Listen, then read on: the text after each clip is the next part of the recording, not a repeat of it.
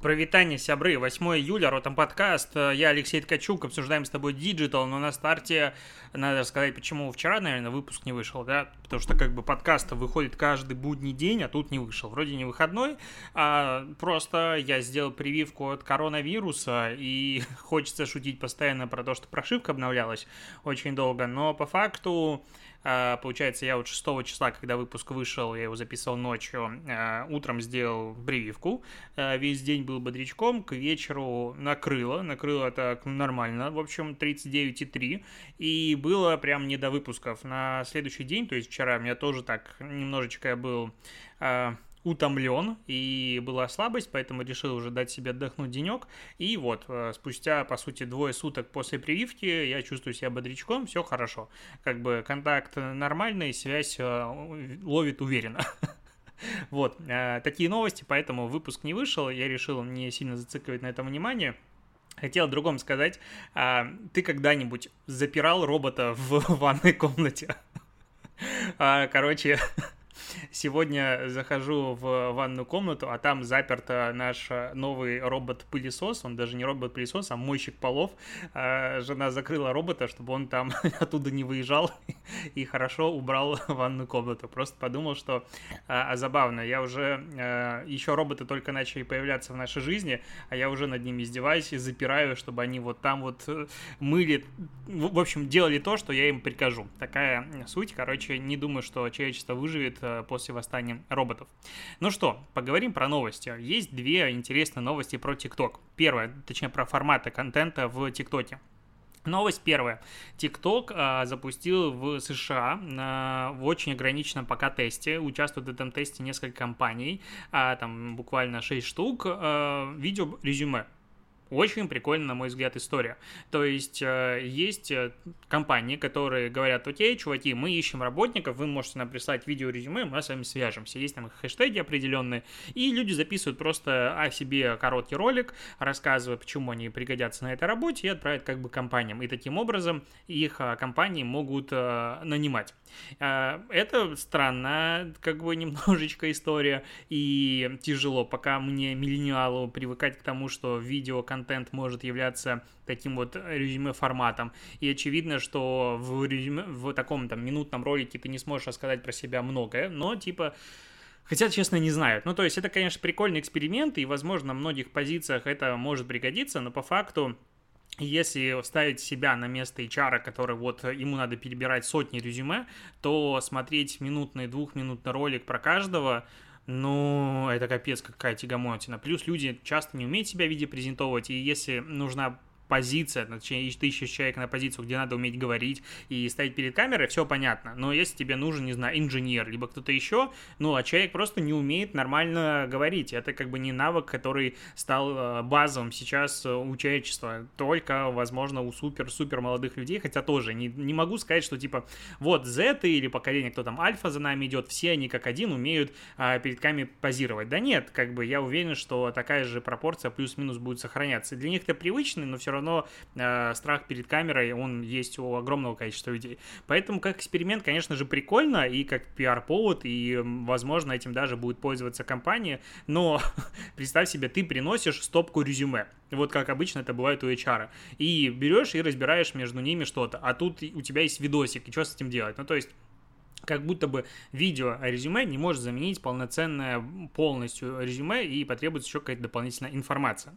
И вторая прикольная новость про TikTok, что TikTok начал тестировать пока в очень ограниченном доступе а, персонализированное видео от звезд за деньги. Какой смысл? Ты, получается, если как бы эта звезда готова делать такие штуки, а, ты можешь отправить запрос, сразу задонатить денег, то есть это с предоплатой и задание, какое ты хочешь, чтобы звезда тебе записала видосик. Ну, типа там, а, Ткачук, поздравь меня с днем рождения. Ну, допустим. Вот. И человек, которому ты отправляешь, это звезда, селеба, Селеба. У него есть три дня, чтобы принять запрос или деньги вернуться обратно. И потом еще неделя на то, чтобы этот запрос удовлетворить, то есть создать этот контент. И отправить заказчику это видео, по сути. А, здесь вопрос в том, а, насколько прописано. У меня сразу же, знаешь, вот а, просто мы занимаемся очень активно разработкой рекламной сети в Mave, и там безумное количество условий. Ну, то есть, в принципе, ТЗ на логику постановки э, задания ну, задание для разработки рекламы, ну, то есть, чтобы вот подкастер записал тебе аудио, но я тебе хочу сказать, я написал там много. Ну, то есть там очень много условий. А если это произойдет? А если на этом этапе это произойдет? И так далее. А здесь, по сути, два условия. Принял э, за три дня и потом сделал за 7 дней. А если за 7 дней не успел? Наверное, деньги возвращаются. А если прислал вообще фигню? Ну, то есть могу ли я обжаловать, как пользователь, который заплатил, допустим, 500 долларов за какой-нибудь видосик, а мне там присылают не поздравления, а вообще какую-нибудь лажу? Могу я обжаловать и отказаться от этой работы, вернуться мне деньги или нет? А могу я этот видос где где-нибудь использовать, то есть на какие права у меня есть, потому что потом я возьму и этот ролик запущу в промо, в какой-нибудь таргет в условном Инстаграм и буду таким образом продвигать свой продукт или себя лично. То есть у меня сразу возникает очень много вопросов, скорее всего, где-то там в дебрях пользовательского соглашения что-то предусмотрено, но в любом случае это интересно и круто, что экономика вот создателей контента таким образом развивается, это реально прикольная штука. А, так, есть исследования, это Хахару, э, и вместе они провели СК, это, видимо, страховая компания, Росгострах «Жизнь». Чего они спросили? Они спрашивали маркетологов и рекламщиков. Ненавижу слово рекламщики. Маркетологи, маркетологи. Так вот, э, перерабатывают ли они? И оказалось, 73% трудоустроенных россиян регулярно перерабатывают. Вот. А при этом 76% офисных сотрудников перерабатывают, и 71% работающих из дому тоже перерабатывают. А, ну, и сейчас я тут как бы не только маркетологов спрашивали, вообще любых людей спрашивали, но и про маркетологов поговорим. Так вот, чаще всего а, не берут деньги за переработки юристы, 81%. Это, конечно, очень забавно, потому что вроде бы юристы должны а, знать закон и следовать букве закона и в трудовых соотношениях в том числе лучше всех остальных, но при этом э, юристы чаще других, чаще других компаний перерабатывают за бесплатно, что странно. И, и второе место это финансовый сектор, э, 76%. Вот. Дополнительно это всякие HR-специалисты 72% и работники маркетинга, рекламы и пиара 69%. Ну, тоже перерабатывают, перерабатывают бесплатно. Вот. И так, каждый пятый перерабатывающий россиянин делает это каждый день, каждый третий раз в неделю. Средняя длительность сверхурочного э, труда чаще всего составляет 1-2 часа, однако каждый четвертый россиянин перерабатывает 2-3 часа, каждый пятый более чем на 3 часа. Это вопрос в неделю или в день? Скорее всего, в день. Вот, и что здесь интересно, что в комментариях разразилось просто, начали объяснять, что маркетологи просто все э, чудаки не лечатся, и они ходят постоянно на перекуры, в туалетах сидят очень долго и приходят на работу в 12 часов, поэтому типа и перерабатывают. Если бы работали все нормально, никто бы не перерабатывал. Ну, это, наверное, очень стереотипное мышление, потому что я вот вспоминаю, опять же, команды людей, с которыми я работал, помню, что все работали адекватно много, и при этом все все равно перерабатывают. Это зачастую происходит из-за двух вещей, неправильного менеджмента внутри, это первый момент, и второй момент, а, неумение говорить клиентам «нет». И вот я всегда говорю о том, что самое важное это не клиент, а все-таки твоя команда, потому что клиент уйдет, а команду забирать намного сложнее, чем привлекать нового клиента, если у тебя команда стабильная и хорошая. Поэтому клиентам надо 100% уметь говорить нет. К сожалению, руководство многих агентств этого, на мой взгляд, не понимает и допускает огромные переработки, чего лично я сильно не приемлю, потому что, ну, если ты перерабатываешь, окей, давай это честное отношение. А, во-первых, разбираем причину, почему ты перерабатываешь, а во-вторых, если эта переработка обоснована, значит, за это должна быть дополнительная э, денежка. Ну, как бы все очень просто, все очень честное отношение. Опять же, э, типа, если я прихожу работать в какое-то агентство,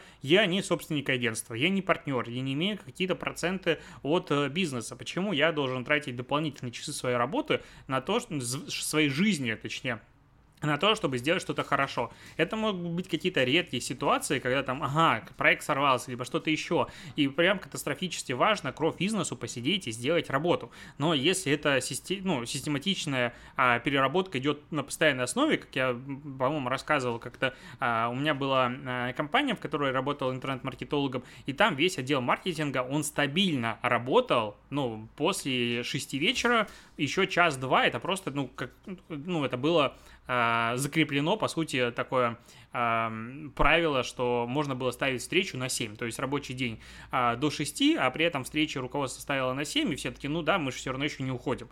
я был единственный, кто приходил, типа, в 10 и уходил в 6, и все таки ну, как бы, ну да, это же Ткачук, он же у нас интернет-маркетолог, поэтому он может так себе позволить. Ну, просто я изначально так себя позиционировал. Вот.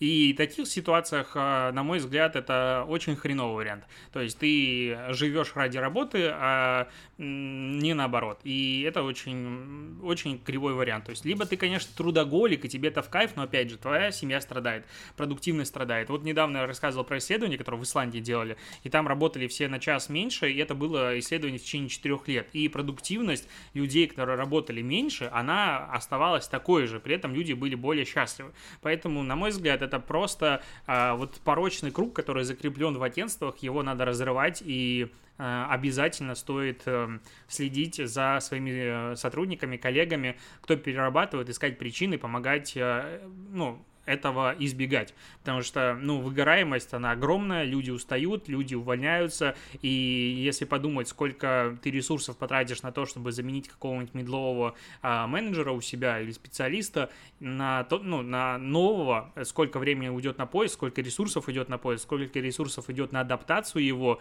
к коллективу, пока он поймет проект и так далее, но это временной лак в месяца 2-3 как минимум, чтобы это полноценно произошла замена, и это я говорю минимум. В топ-менеджменте это будет больше. И стоит ли это того, на мой взгляд, нет. Поэтому я однозначно всегда вот против переработок. Хотя сам работаю по ночам постоянно, но это опять же мой выбор, и я понимаю, зачем это делаю для себя, потому что я как бы занимаюсь своим бизнесом.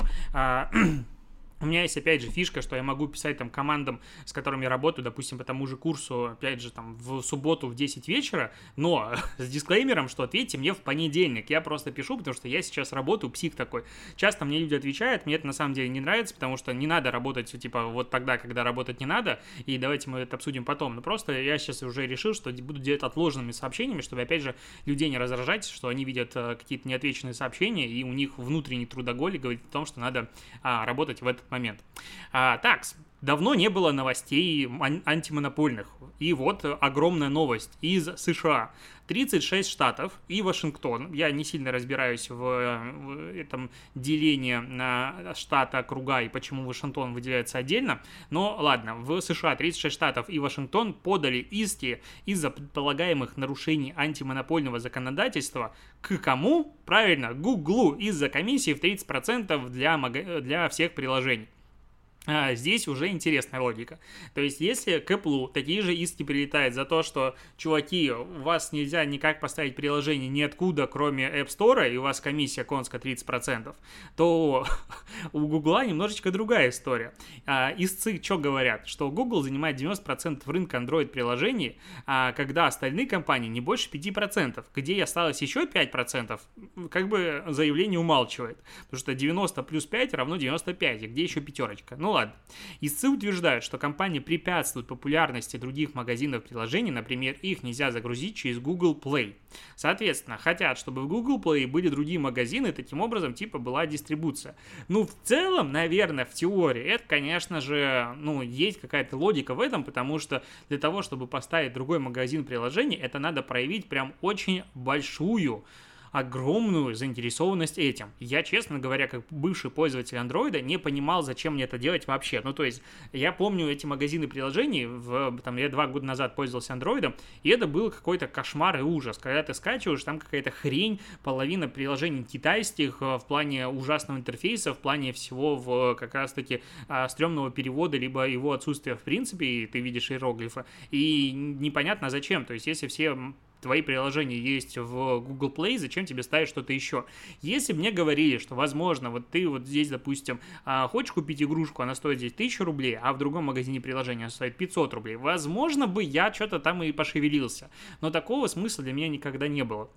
Ну и раньше, опять же, ситуация с магазинами приложений была другими. Сейчас, насколько я понимаю, Huawei очень сильно качает свой э, магазин приложений, потому что у него другого выхода нет, и он может наступить на какие-то пятки Google, но в любом случае конкуренция не равносильна. И интересно, а вот если Google скажет, а вот мы свои приложения не будем, допустим, поставлять в другие магазины приложений, и что будет в этом случае? Ну, то есть, э, много есть условий, но в любом случае Google э, иск прилетел, они говорят, конечно же, что иск э, беспочвенный, и мы вообще не видим в этом смысла, это увеличит расход для мелких там, разработчиков, не сильно понятно, почему увеличит, но интересно, что здесь уже как бы аппетит приходит во время еды. Если этот плат требует просто разрешить другие магазины, как бы, чтобы присутствовали на платформе, они там справятся, то от Гугла говорят, да, у вас магазины есть, но вы их не продвигаете. А возможно, мы доживем до того, что э, через какое-то время при первичной настройке андроида ты будешь выбирать, э, какие магазины приложений ты хочешь использовать по дефолту, и там будет выборка каких-то предустановленных, либо чего-то подобного. Ну, кажется, что сюр, возможно, но с другой стороны, а, вспомни, какой путь прошла, допустим, та же Microsoft э, со своим браузером по умолчанию, Microsoft Explorer, Microsoft, Microsoft Explorer, Explorer, Windows Explorer, да ё как же он назывался? О, капец, памяти вообще нет. Ну ладно, не суть. А, в любом случае, он уже умер. А, идем дальше. Трамп подал иски к Фейсбуку, Твиттеру и Гуглу после его блокировки в соцсетях. Э, ничего себе, ждал вот полгода, дождался, видимо, составляли, продумывали иск, какой правильно будет, и в итоге три раздельных иска продают э, вместе с какой-то организацией America First Policy Institute, Федеральный суд э, Флориды. По мнению Трампа, компания нарушила первую поправку Конституции США о свободе слова и печати. Комментариев от Твиттера, Гугла, Фейсбука нет, они отказались. И, короче, ждем, к чему это приведет. Э, я думаю, опять же, что юристы Трампа в данном случае подают иск не просто так, чтобы денег потратить, а все-таки э, у них есть какая-то позиция для защиты. И опять же, вот интересно, что если бы обычного пользователя забанили бы везде, ну, сказали бы, ну, забанили, забанили. А забанили Трампа, то, пожалуйста, вот будем разбираться и судиться. То есть вопрос еще в ресурсах, конечно же.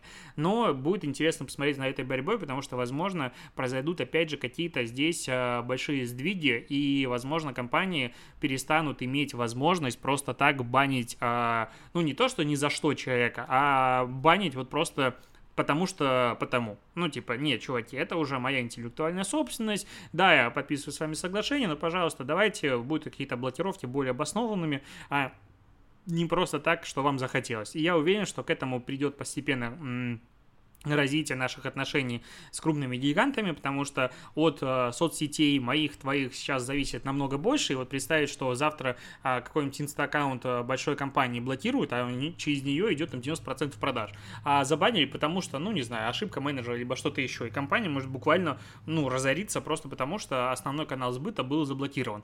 И да, типа компания, можно сказать, что знала, на что идет, но с другой стороны, э, как бы, come on, люди, э, так делать нельзя. Давайте вы будете обосновывать э, блокировки, иначе мы вами пользоваться вообще никто не будет. Короче, очень интересно посмотреть, к чему это все э, приведет. А, так, еще есть про суды э, небольшая новость. Э, Вконтакте с 2017 года, насколько я помню, да, 2017 года судится с компанией Double Data, которая брала и парсила данные из ВК для того, чтобы предлагать какие-то скоринги для э, компаний, которые выдают, для банков, для банков, которые выдают кредиты, для того, чтобы оценивать типа кредитоспособность, насколько я помню, э, людей на основе их страниц в социальных сетях, короче, делать какой-то там парсинг. И долгое время суд вставал на сторону Double Data, типа, ну это же открытые данные, что тогда, что вы паритесь? Google все-таки признал, о, не Google, а ВКонтакте требовал запретить извлекать данные из соцсети и использовать их в коммерческих целях, потому что это все-таки а, наши данные, пользователи вам не давали мотивированного согласия, и почему, а, ну, почему вы хотите их использовать. И в целом я вот, Опять же, я не юрист, но я не сильно понимаю, почему до этого суд вставал на сторону э, Double Data, и только сейчас э, как бы выиграл ВК и получил символический рубль за вот как бы свою победу, и им запретили использовать данные накопленные и текущие, но смотри, опять же, сейчас э, законы по личным данным ужесточаются постоянно, и для того, чтобы мои личные данные кто-то мог собирать, я должен дать на это э, так называемое мотивированное согласие, то есть то, что я молчу, это не значит, что кто-то может это собирать, сказать. Я должен кнопочкой подтвердить, что да, я даю согласие тебе использовать мои личные данные, мои персональные данные. К персональным данным относятся имя, фамилия, отчество, номер телефона и так далее. И поэтому какого хрена а, кто-то собирает сторонний, как бы не сильно понятно, и почему это разрешалось. Но вот, наконец-то, суд это а, стал на сторону ВК, посмотрим, может быть, потом передумает, опять же. Так, интересная новость из Нью-Йорка по, у сервиса знакомств Bumblebee. Bumblebee. Bumblebee. Короче, девчонка, которая была соосновательницей Тиндера, в 2014 году, году запустила приложение Bumblebee, и а, смысл этого приложения в том, ну, это как бы такой же сервис для знакомств, но а, он сексистский а, максимально, и он а, весь себя очень неправильный. Почему? Потому что там может написать первая только девушка. Забавно. А, вот интересно, как опять же это все происходит, а если бы было приложение наоборот? А, ну, понятное дело, что девушки, возможно, бы там не сидели в таком количестве, но интересно, что не было ли бы это ущемлением чьих-то прав. Это странная история. Я, опять же, вот в мире новой этики, это звучит как-то странно. Ну, то есть, это приложение, в котором первой написать может только девушка. Ну, окей.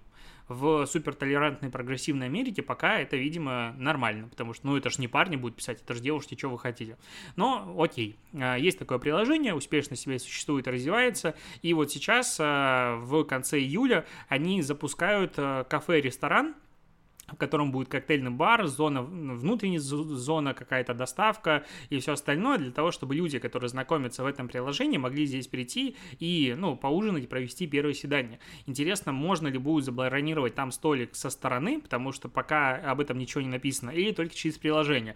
Было бы прикольно, что только через приложение таким образом можно было бы, допустим, бронировать там столики. Как, в принципе, развитие экосистемы дейтинга, на мой взгляд, это очень интересная такая э, шаг. Посмотрим, к чему это приведет дальше. Интересно, будет ли существовать этот ресторанчик дальше, или, возможно, какой-нибудь Тиндер будет э, строить по всему миру какие-нибудь кафе и рестораны для того, чтобы люди вот могли а, знакомиться в офлайне. Конечно же, а, там будет э, ковид-фришные, и доступ будет туда только по QR-коду и так далее. Я, кстати, вчера посмотрел вечером а, выпуск Собчак про ковид, ну, не ковид-диссидентов, а антипривычников, и там, конечно, а, много всего намешано. То есть люди вроде бы очень адекватно с тобой говорят а, через экран. У всех подвешен язык, они говорят, нет, мы ни в коем случае не отрицаем ковид, хотя некоторые тоже его отрицают. Мы за то, чтобы каждый вот имел право на собственное определение, все остальное. В итоге все сводится к тому, что есть либо пятая колонна, есть либо мировой заговор правительства. У Бонни там вообще в голове ад творится, потому что ее тоже показали, и там э, это вакцина, которая ставит а, Всемирная организация здравоохранения во главе с Билл Гейтсом, и непонятно к чему это приведет, приводит какие-то случаи вакцинации, когда сотни тысяч людей оставались бесплодными, хотя это фейки и все остальное. И, короче, там просто сюр, бред ужасный. И это казалось бы, ну, типа, вот дебилы, пускай живут в своем мире. С другой стороны, когда ты понимаешь, какое количество людей думает так же, то уже сказать, вот дебилы нельзя, потому что если каждый второй так же считает, то ни о каком коллективном иммунитете мы говорить, в принципе, принципе, не можем. И все эти прививки, конечно, это твоя личная ответственность, но, но я жду момента, когда поликлиники и больницы через какое-то время станут говорить, что окей, если у тебя есть вакцина, мы тебя, допустим, принимаем, или что-нибудь подобное. Если вакцины нет, ты, соответственно, должен сам подписать а, заявление об отказе какого-нибудь, а, ну, либо не экстренного госпитализации, а об отказе от а, приоритизации в, допустим, госпитализ... ну, в госпитализации. То есть, если есть на одно место два, допустим, желающих, ну, желающих, ужасное слово, а два претендента, один а, вакцинирован, второй нет, будет выбирать всегда вакцинированного. И вот, мне кажется, в такой ситуации появится все-таки больше мотивации для этого. И я про вакцину могу говорить, опять же, очень долго, хотя подкаст вроде бы про digital, но удивительно, как во всем мире к вакцинам относится норм, а у нас такие нет, у нас это все ужасно, и как это колоть в себя что-то непонятное. Блин, мы опять же, ходим к врачам постоянно, нам что-то колют, и там, типа, это все сильно изучено, а вакцины это прям ужасный капец, хотя она сделана на основе предыдущей существующей вакцины, и такие уже существуют в огромном количестве, и никакой проблемы тут не бывает. Ну, ладно, это я увлекся, давай поговорим про X5 групп, X5, H5, как говорится. А, короче, перекресток условный, ну, только не там не только перекресток туда входит, много кого. А, что они сделали? Они, а, ну, там и пятерочка, карусель и чижик, они запустили Так, они выкупили сеть э, пабликов и каналов Bon Appetit, их переименовали в food.ru, и сейчас запустили портал food.ru, в котором, э, ну, по сути, это как э, бренд-медиа про еду, в котором огромное количество рецептов и, и инфы собрано про, опять же, как правильно готовить и так далее. Но прикол в том, что сейчас сразу же запускается в этом портале элементы соцсети, можно регистрироваться, можно зарабатывать внутренний рейтинг и бейджи за достижения, можно покупать типа доступ к обучающему контенту за внутреннюю валюту, создавать собственный кулинар блог и зарабатывать деньги а, за контент. Типа, если тебя очень много просматривают твои рецепты, то ты будешь зарабатывать на этом. То есть, в принципе, посмотри, как а, соцсети, ну, в принципе, медиа, который новый запускается, вот этого Web 2.0, когда основной, по сути, контент создают пользователи, они сразу же предлагают людям а, возможность заработка на этом контенте. То есть, ну окей, Яндекс.Дзен есть, понятное дело, там рекламная сеть,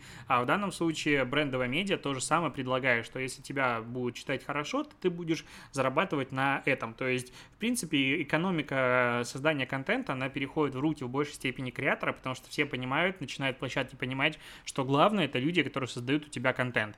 А, и тогда, если есть у тебя интересный контент, тебе придет другая аудитория, и это будет самораскручивающийся маятник. А, я посмотрел, кстати, этот медиа, выглядит пока очень симпатично, посмотрел примеры, типа у них есть уже гайд о том, как э, готовить, ну, как делать рецепты, которые будут нравиться людям. Выглядит очень и очень симпатично, честно говоря. То есть, допустим, там греческий салат, и ты можешь э, сразу выбирать, сколько ингредиентов тебе нужно для разного количества порций, и есть какие-то а, внутренняя статистика, сложность, острота, калорийность и прочее, прочее. Короче, на мой взгляд, выглядит очень достойно, прикольно. Посмотрим, далеко ли полетит это а, медиа. А, так, Одноклассники запустили ленту с тематическими конкурсами в момент, по-моему, называется. Да, момент, короче, стори запустили Одноклассники в октябре 2020 года, и сейчас запустили там уникальную штуку, которой ни у кого другого нет. То есть ты можешь сделать, а, по сути, фотоконкурс в сторис, а, и другие пользователи могут в нем принимать участие и выкладывать фотографии, каким-то образом там они будут оцениваться, я этого момента не до конца понял, но это прикольная история про, опять же, мотивацию одних людей другими делать контент, и вот такой фишки ни у кого, по сути, и нет, и, и Одноклассники всегда у них было у групп штука, которой ни у кого других не было. Это были фотоконкурсы, и жалко, что бренды этим активно, ну, в большом количестве не пользовались. То есть, в принципе, одноклассники давно были про UGC. И вот сейчас в моментах появляется такая же штука. Ну, что, классно, что еще сказать. Вот, на этом буду заканчивать а, подкаст. Спасибо, что его дослушиваешь. Услышимся с тобой завтра, потому что завтра еще пятница. Пятница рабочий день. Пока.